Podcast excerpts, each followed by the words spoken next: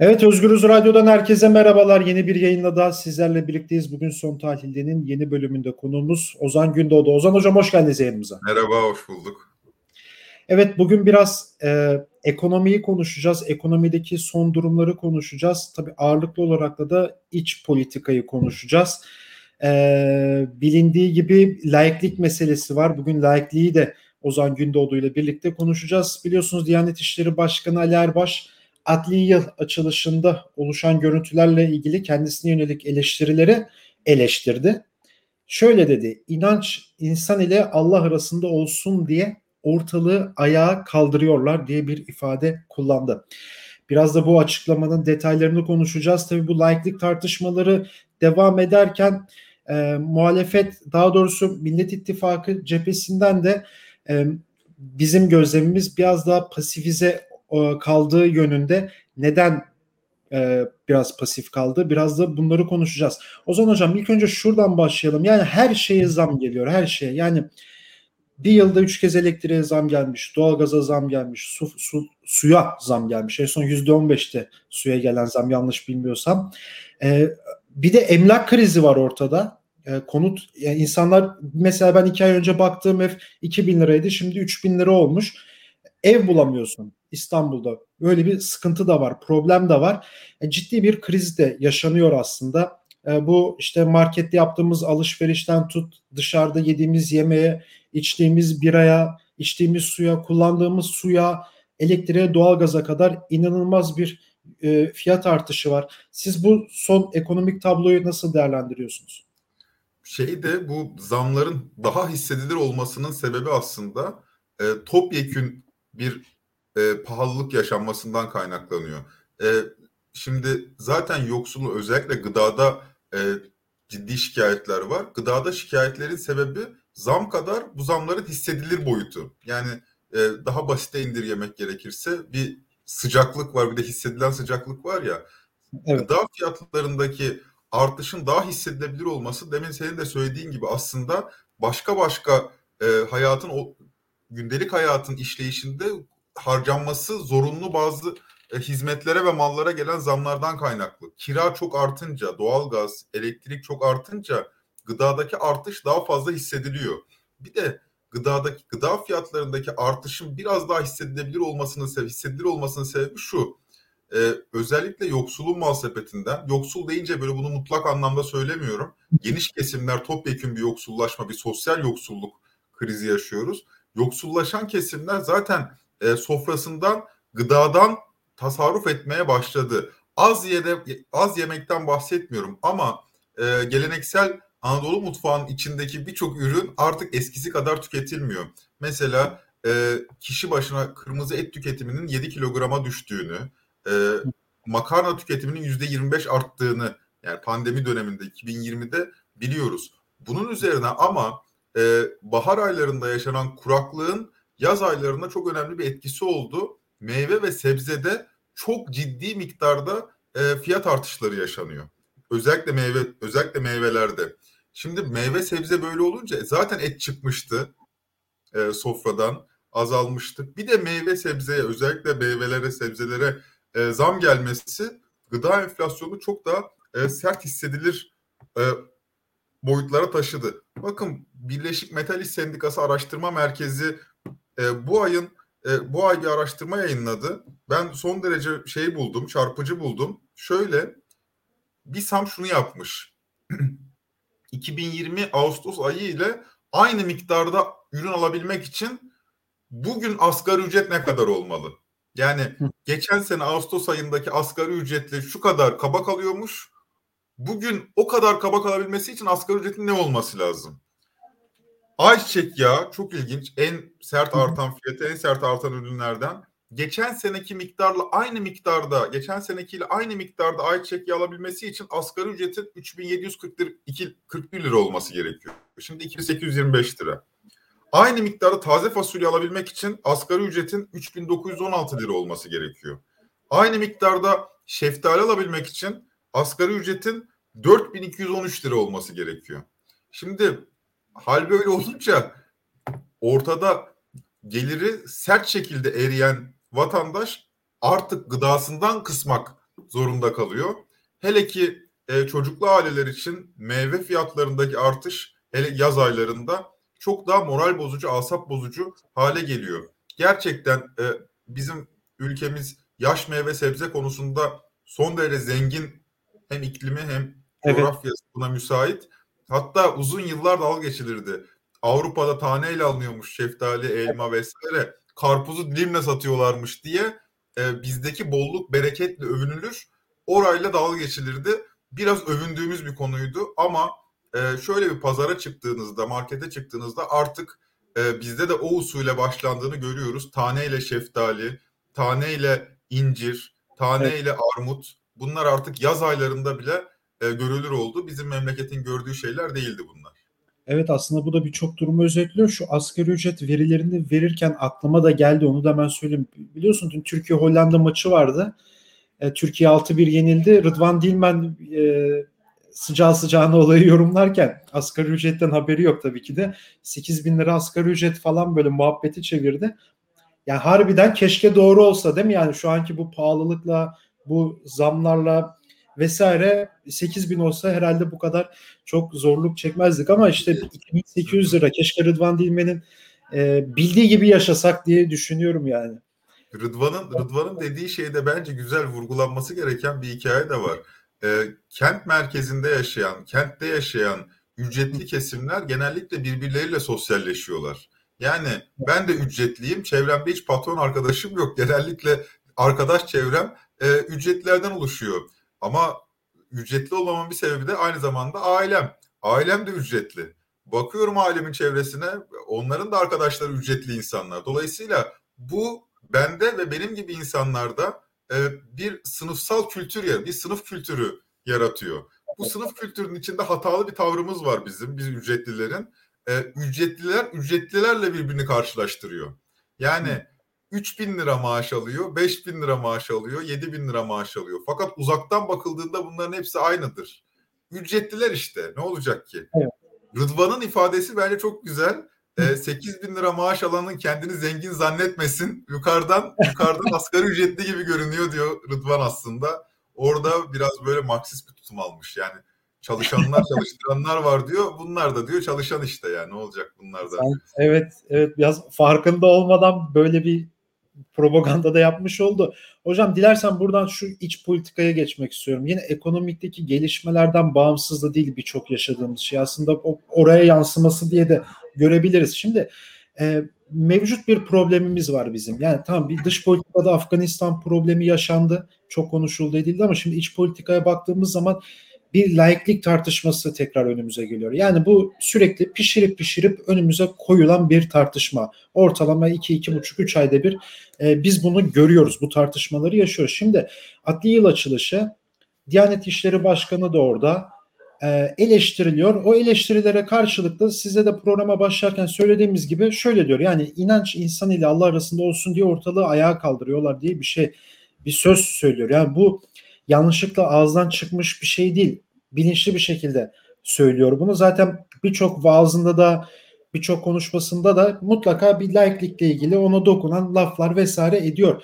E şimdi artık yani ne, neyle uğraşmamız lazım bizim? Yani ekonomiye mi bakalım, dış politikadaki gelişmelere mi dert edinelim, yoksa laikliği mi edinelim, yoksa demokrasinin gericileşmesini mi dert edinelim, yoksa işte erken seçim vesaire tartışmalarını mı konuşalım? Çok fazla bilmiyorum. O kadar çok sorun geliyor ki artık işte laikliği burada seçebiliyoruz. Çünkü en can alıcı nokta. Siz o açıklamaları nasıl değerlendiriyorsunuz, nasıl görüyorsunuz? aslında Ali Erbaş'ın açıklamaları sehven yapılmış açıklamalar değil. Neden? Çünkü Ali Erbaş gibi bir figür ki İslamcı camianın içinden yetişme, o mahalleyi bilen bir kişi. E, Ali Erbaş'ın e, devlet protokolünde yükseltilmesi ve işte birçok bakanın bile önüne çıkması, protokolde birçok bakanın bile önüne çıkması aslında şu demek. Artık yeni rejimin e, önemli bir siyasi figüre dönüştürmek demek. Bunu doğrudan Cumhurbaşkanı eliyle yapmak demek. Yani bu açıklamayı politik muhtevasını böyle e, şey yapmamak gerekir, küçümsememek gerekir. Politik olarak aslında ödüllendirilmiş bir isimin ödüllendirildikten hemen ardından yaptığı bir açıklama. Dolayısıyla Cumhurbaşkanlığı tarafından yeni bir strateji e, olarak okumak lazım. tabii burada dini söylemin kuvvetlendiğini görüyoruz. E, dini söylemi kuvvetlendirirken bu herhalde herkesin malumudur. E, yapacak başka bir şeyi kalmadı iktidarın. Böyle bütün tuşlara aynı anda basar bir görüntü içinde. Çünkü dış politikada bir e, ambalaj yapamıyor. Kendi hikayesinde bir ambalaj deyip sunamıyor. İşte böyle başardık diye. İç politikada e, keza oyları düşüyor. Çok sert erimeler var. E, muhalefet en azından bir kampanya yürütüyor. O kampanya işte konuşuruz kısmen doğru, başarılı veya başarısız ama bir şekilde muhalefet gündem belirleyebiliyor artık Türkiye'de ve iktidar gündem belirleyemiyor. Ekonominin hali ortada, vatandaşın en büyük sıkıntılarından bir tanesi. E şimdi bu vatandaşa siz ne satacaksınız? Dolayısıyla din ambalajı e, geleneklerinden de gelen ilk akla gelen şeylerden bir tanesi oluyor. Bence çok düşünülüp e, çok üzerinde böyle oynanmış bir şey değil. Çaresizce, panik halde aslında buraya sarılıyorlar ve beklentilerinin e, çok yüksek olduğunu düşünüyorum. Yani böyle bir söylem, söylemle e, yüzde 90 küsürü Müslüman olduğu söylenen bu toplumun daha fazla oy vereceği işte ne güzel e, biz de Müslüman bir Cumhurbaşkanına oy verelim diyeceğini umuyorlar. Fakat bence e, İslamcılığın bu haliyle yani bir gelenek olarak Türkiye'de 60-70 yıllık bir siyasi geleneği temsil eden e, İslamcılığın ben iflas ettiğini düşünüyorum. Çünkü bu söylem artık tutmayacaktırı söylemi doldurmak için söylüyorum bunu. Çünkü 30-40 yıl önce İslamcıların bir iddiası vardı. Neydi o iddia? Türkiye'nin bir merkezi var. Bu merkez Kemalist, elitist, ceberrut, e, laik, seküler işte ve bu merkez topluma e, zor aygıtını kullanarak, oradaki zor aygıtı da asker oluyor, Türk Silahlı Kuvvetleri oluyor. Bu merkez zor aygıtını kullanarak topluma şekil şemal veriyor. Aslında bu zor aygıtı e, ortadan kalksa yani askeri vesayet ortadan kalksa bu merkez demokratikleşse işte önündeki birçok engel ortadan kalksa, dini yaşayış biçimlerinin, İslamcı kimliğin önündeki birçok engeller ortadan kalksa aslında Türkiye'nin geniş Müslüman kesimleri zaten şeriatçıdır. Zaten hilafeti sever. Zaten ikinci Abdülhamitçidir. Biz onu zorla böyle şey yaptık, cumhuriyetçi yaptık. Yani o siz onun baskısını kaldırırsanız aslında normalleşir memleket. Bu fikri memleketteki birçok liberal de satın aldı bu arada. Yani evet doğru dedi. Böyle bir merkeze karşı. Çünkü bu merkez de yani 12 Eylül'den beslenmişti. Gerçekten iyi bir merkezde değildi doğrusu. Hani eski Türkiye diye övmeye gerek yok. Bunun İslamcıların merkeze yanaşması, onlar çünkü merkeze değildi. Merkeze yanaşması Türkiye'yi demokratikleştirir diye de umdular yani bu bizim şeyler. Fakat e, çok acayip bir deneyim yaşıyoruz. Deneyim şu. 60-70 yıllık hikayenin, İslamcı hikayenin sonunda çok ciddi bir güç birikmesi oldu İslamcılarda. Bu güç birikmesi neticesinde İslamcıların dava dediği birçok sembolik iş ortadan kalktı. Mesela bir, e, Ayasofya Camii açıldı. İki, başörtüsü sorunu çözüldü. Üç, Taksim'e cami açıldı. Dört, askeri vesayet diye bir şeyden o anlamıyla bahsedemiyoruz. Örneğin geçenlerde ilk defa bir e, başörtülü kadın e, kara kuvvetleri kara harp okulundan mezun oldu e, törene bu şekilde katıldı. İslamcıların İslamcı kimliğin önünde önünde İslamcı kimliğin yaşanmasının önünde hiçbir engel kalmadı. Hatta seküler kimliğin üzerinde ciddi baskılar var. Yani memleketin yeni beyaz Türkleri aslında e, İslamcıların içinden çıkmaya başladı. Fakat 40 yıl önceki iddiada e, şey var mı? Bir gerçekleşme var mı? Memleketin geniş ekseri çoğunluğu, ekseriyeti e, şeriatçı mıymış? Ekseriyeti hilafeti mi istiyormuş? Ekseriyeti bu İslamcı tezlere tamam mı diyormuş? Bence İslamcılık fikrinin iflası işte bu sorulara verilen cevapla ortaya çıktı. Anlaşıldı ki bizim memlekette laiklik sinmiş. Bu anlamıyla sinmiş. Aydınlanma fikri, aydınlanma devrimi e, sindirilmiş. O maya tutmuş artık. O maya tutmuş. Bu evet. saatten sonra sizin bu toplumu daha fazla değiştirmeniz ancak eleştirdiğiniz zor aygıtını devreye sokarak olur. Zorla değiştirirsiniz. Bitmiş. Tuhaf bir şey söyleyeyim. Bu haliyle laikliğin teminatı da Atatürkçüler, Cumhuriyetçiler, Sosyal Demokratlar, Sosyalistler falan değilmiş. ondan daha etkili olan muhafazakarlarmış. Türkiye'nin muhafazakarları da böyle İslamcı değil ki. Nereden biliyoruz? Artık e, partilere dağılımına baktığımız zaman İslamcı yaşayış biçim, İslamcı bir kimliği savunmuyor ama Müslüman. E, dini ritüelleri son derece titiz yerine getiriyor ama CHP oy veriyor, MHP oy veriyor, HDP evet. oy veriyor, e, İyi Parti oy veriyor. Eskiden İslamcılar e, dindar kesimlerin temsilini aldığını iddia ederlerdi. Ve o bunlara çok ciddi bir manevi üstünlük kazandırırdı. Biz Müslümanların hareketiyiz. Ama şu anda öyle bir şey diyemiyorlar. Çünkü artık tamamıyla partilere dağılmış durumda dindar kesim. Bir de şu var. Aklındakini de yeterince yerine getiremiyor. E, ifade edemiyor. Yani çelişkili bir durum söz konusu. Ali Erbaş diyor ki işte ticarette siyasette de dini e, ticaretten de çekilsin istiyorlar. E, çekilsin tabii yani bu insanla Allah arasında bir, bir vakaya dönüşsün. Yani tuhaf bir şey söylemiyoruz. Ama dönüyorsunuz bu açıklamayla işte bu Yargıtay açılışında gelen tepkiler üzerine Fahrettin Altun ne mesaj paylaştı? How it started, how it going. Nasıl başladı, nasıl devam ediyor diye şey yapıyor. Yani nasıl başladı? İşte orada da Mustafa Kemal'in bir dua eden bir fotoğrafını koymuşlar e, meclis açılışında. Çok ilginç. Bu kadar yıllık iktidarsınız. Mustafa Kemal'e ilişkin fikirlerinizi biliyoruz. Değil mi yani? Evet. Farkındayız. Ama dönüyorsunuz, dönüyorsunuz. Sıkıştığınız zaman yaslanacak mecra olarak, dayanak alacak mecra olarak, referans alacak mecra olarak fikrinizin sağlamasını Mustafa Kemal'e yaptırıyorsunuz. Neden? Çünkü çuvalladınız. İdeolojiniz çöktü. Açık açık konuşamıyorsunuz o konuda. Orada e, bir iflastan, bir ideolojik iflastan bahsedebiliriz. Bu ideolojik iflasın neticesi olarak bu ideolojinin e, siyasi partisi de toplumdan hızla tecrit ediliyor. Evet aslında birçok şeyi o kadar iyi özetledin ki e, izleyicilerin de dinleyicilerin de aslında kafasındaki birçok soru işaretine de yanıt oldu. Peki şunu sana sorayım. Evet böyle bir durum var. Evet bu ülkede laiklik konusunda o maya tuttu, aydınlanma konusunda o maya tuttu. O birçok şeyde sana katılıyorum yüzde yüz.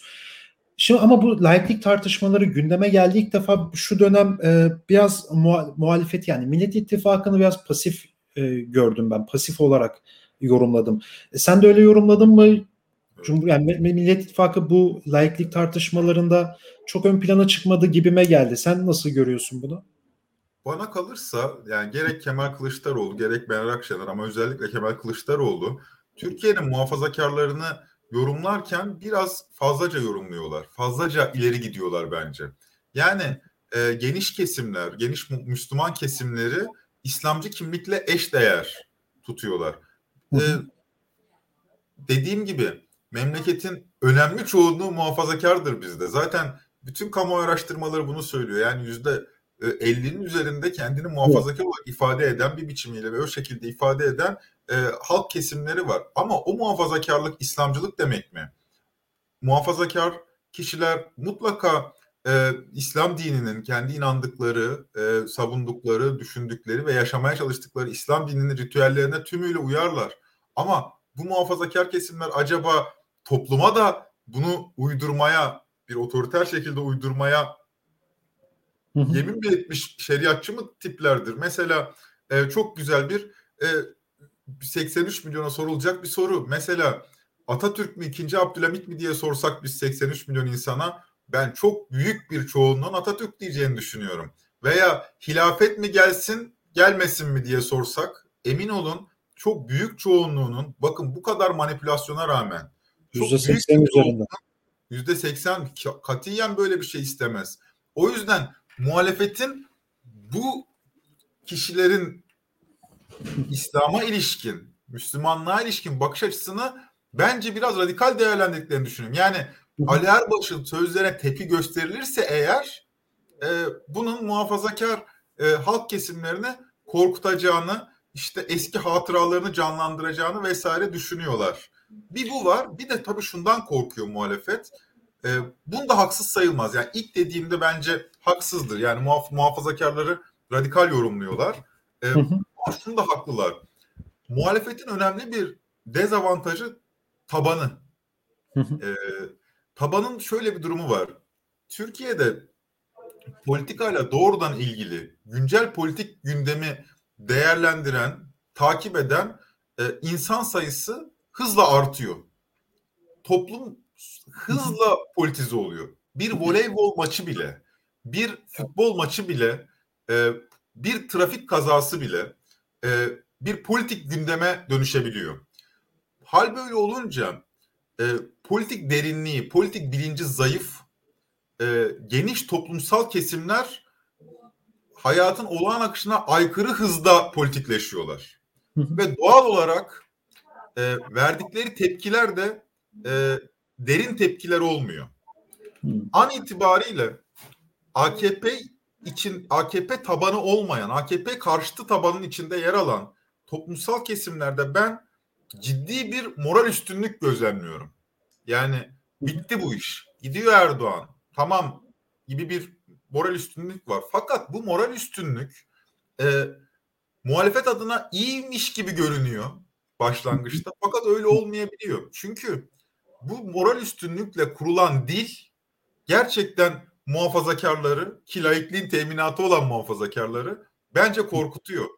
Ee, bazen öyle mesajlar, bazen öyle konuşmalara denk geliyorum ki bir rövanşist ama bu rövanşı da e, şey de değil yani bir derinliği de olmayan bir rövanş. Yani e, uzun yıllardır ezilmenin etkisiyle böyle bir e, ters bir şey sert bir reaksiyon gösteriyorlar ve bu reaksiyona karşı muhalefetin liderlerinin de burayı yönetmesi gerekiyor. Yani e, hadi bakalım ya bu laiklik böyle şey olmaz falan dediğiniz anda e, tabandan anti İslamcı dalganın karşı tarafı konsolide edeceğinden korkuyor olabilirler.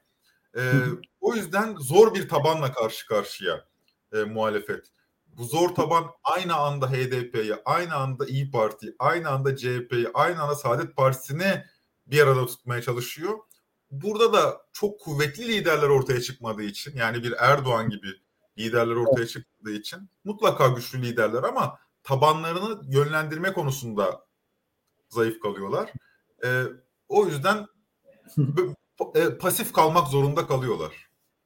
Tam bu noktada bugün e, onu da sorayım da Ali Ergin Demirhan Sendikort'ta bir yazı yazmış. Şöyle bir şey söylemiş yani iktidar diyor bir saldırı sürecine hazırlanıyor. Millet İttifakı da barışçıl bir geçiş ve onarım süreci vaat ediyor diye bir cümlesi var yazısında. Aslında e, senin de bu az önce söylediklerinde paralel bir şekilde de gidebilir bu Millet İttifakı'nın barışçıl geçiş süreciyle ilgili. Çünkü evet yani biraz o geçmişin alışkanlıklarıyla Cumhuriyet Halk Partisi muhalefet hareket etse evet şu an tabandan ciddi bir anti İslamcı e, damar yükselecekti ama e, bunu çok e, dile getirmeden hafif bir şekilde geçiştirmeye çalışıyorlar. Peki yani bu muhalefetin evet Erdoğan düşecek, Erdoğan gitti gidecek. E, bu görülüyor zaten. Bu artık ortada yani. Gidecek. Bir seçim olsa gidecek yani. At giden bitmez mi onu bilmiyorum ama teknik olarak böyle bir şey mümkün artık yani. Bunun mümkünatını konuşabiliyoruz. Peki muhalefetin şu anki taktiği çok zor değil mi? Yani evet laiklik meselesinde senin tarif ettiğin şekilde de zor. E, iki tarafı da dengede tutabilmek. Ama o barışçıl süreç nasıl olacak? Çünkü iktidar gerçekten saldırıyor yani. Bunu e, bütün yurttaşlar yani ekonomiden tutalım günlük yaşamdaki o politik duruşumuza kadar iliklerine kadar insanlar hissediyor. Nasıl bunu görüyorsun? Nasıl değerlendirirsin? Son olarak bunu sorayım sana.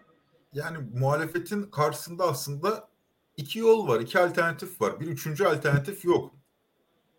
Birinci yol e, arada sırada erken seçim mi gündem edip seçimlere evet. kadar Erdoğan'ın oylarındaki erimeyi izleyip e, bir yandan da e, arada sırada projelerini anlattıkları düşük yoğunluklu bir politik gündemle e, seçim satına girmek, seçim satına girildikten sonra Cumhurbaşkanı adayının açıklanması ve ondan sonra klasik bir e, başkanlık şeyiyle kampanyasıyla seçime gidilmesi. Birinci yol bu. Anlaşılan o ki şu anda bu yolu benimsemiş durumdalar. Bir ikinci yol var. Erken seçimi çağıracak bir kampanya örgütlemek. e, şimdiden Cumhurbaşkanı adayını ilan etmek, bir gölge kabini oluşturmak, bir politik program oluşturmak ve e, arka planda Millet İttifakı liderlerinin sürekli birlikte görüntü vererek, mitingler yaparak, Cumhurbaşkanı adayının memleketi dolaşarak veya işte bu politik programı tanıtarak gölge kabine üyelerinin kendisini topluma tanıttığı, örneğin ekonomi bakanı olacak kişinin ekonomi programlarını anlattığı, televizyonlara çıktığı, internet sitelerine gezdiği, ettiği yani başka bir hareketlilik yaratabilir. İkinci ihtimali yaparsa eğer erken seçimi istemiş olmaz. Erken seçimi kendisi ilan etmiş olur ama erken seçim ilan etmesi için e, mecliste yeterli çoğunluğu olmayan muhalefet bu dediğim ikinci yöntemde sokaktan gücünü alacaktır. Yani erken hmm. seçimi sokakta e, isteyecektir. Bence bundan korkuyor muhalefet. Bence de. E, bundan korkuyor derken yani ikinci ihtimalden kork pasif bu anlamıyla pasif kalıyor tabii. İkinci ihtimalden korkuyor derken kendi koşulları, kendi gücüyle kıyaslandığı zaman haklı mı haksız mı e, kesin hüküm veremiyorum. Çünkü bir korktuğunu tespit edelim ama bu korkuda haksız mı? E, kar, yapılacak hata çünkü sokak tecrübesi olmayan, böyle bir direniş tecrübesi olmayan, böyle bir kampanya tecrübesi olmayan ve günün sonunda e, parlamenter partiler halinde olan, e, kurumsal kimliği son derece yavaş olan, bürokratik işleyişi son derece katı olan, liderliği sokakta olmayan, liderliği bir genel merkezde olan, yani bir sendikacı olmayan, bir e, öğrenci hareketi lideri olmayan birinin biz erken seçim istiyoruz, bu da bizim kampanyamız, işte bizim de arkamızda halk var diyerek bir kampanya yürütmesi bence son derece zor. Bu yani muhalefetin bir lideri e, eski bir bürokrattı. Muhalefetin başka bir lideri ise eskiden İçişleri Bakanıydı. Yani sonuç itibariyle böyle bir toplamdan e, bu tip aktif bir kampanya beklemek e, bence zor. Hadi beklemeyelim de yaparlarsa başarılı olur mu? Bence yaparlarsa başarılı da olmayabilir. Yani bu bir kumar o zaman. Evet. Bu Ona haliyle, da girmek istemez. Bu haliyle eğer ki normatif olanı konuşuyor, olması gerekeni konuşuyorsak bence ikinci yol çok daha muhalefet adına mantıklı bir yol. Fakat şimdi yol mantıklı da elinizdeki kadrolarla bu mantıklı yola girip bu işin altından kalkabilir misiniz? Ee, sonuç itibariyle şöyle CHP'nin MYK'sına bir bakalım. MYK'nın %90'ı bürokrat. Evet. Siyasetçi değil. Yani geç siyasetçi bir Muharrem İnce değiller yani. Muharrem İnce değiller derken e, gençlik kollarından gelmiş, sonra ile geçmiş, sonra parti meclisine, sonra milletvekili, sonra grup başkan. Böyle bir kariyerle değil. Bunlar bürokrat insanlar. Geri kalan da akademisyen bu arada yani. Değerli evet. akademisyenler var. E şimdi böyle bir durumda bu işi örgütlemek bu ekiple e, bana zor geliyor. Bir de yani o, o iş CHP'den olmaz veya e, diğer Millet İttifakı üyelerinden olmaz. Ha, geri kalan kimden olur derseniz e, toplumsal muhalefetin geri kalan öznelerinde de bir cılızlık var. Şimdi disk ne, ne diyeceğiz diske şimdi? Yani diski suçlamıyorum ama e, cılızlığı tarihsel olarak karşılaştırdığınız zaman ya yani 1960'ların sonundaki disk ile şimdiki diski karşılaştırdığınız zaman bambaşka bir fark var. TMOB'u nereye koyacağız? Keski nereye koyacağız? TTB'yi nereye koyacağız? Sendikaları nereye koyacağız? Zaten ee, iktidar yok sayıyor bunları. Yani e grev, yani grev bile yap, yapılamıyor ki şu an. Zaten komple yok saymış.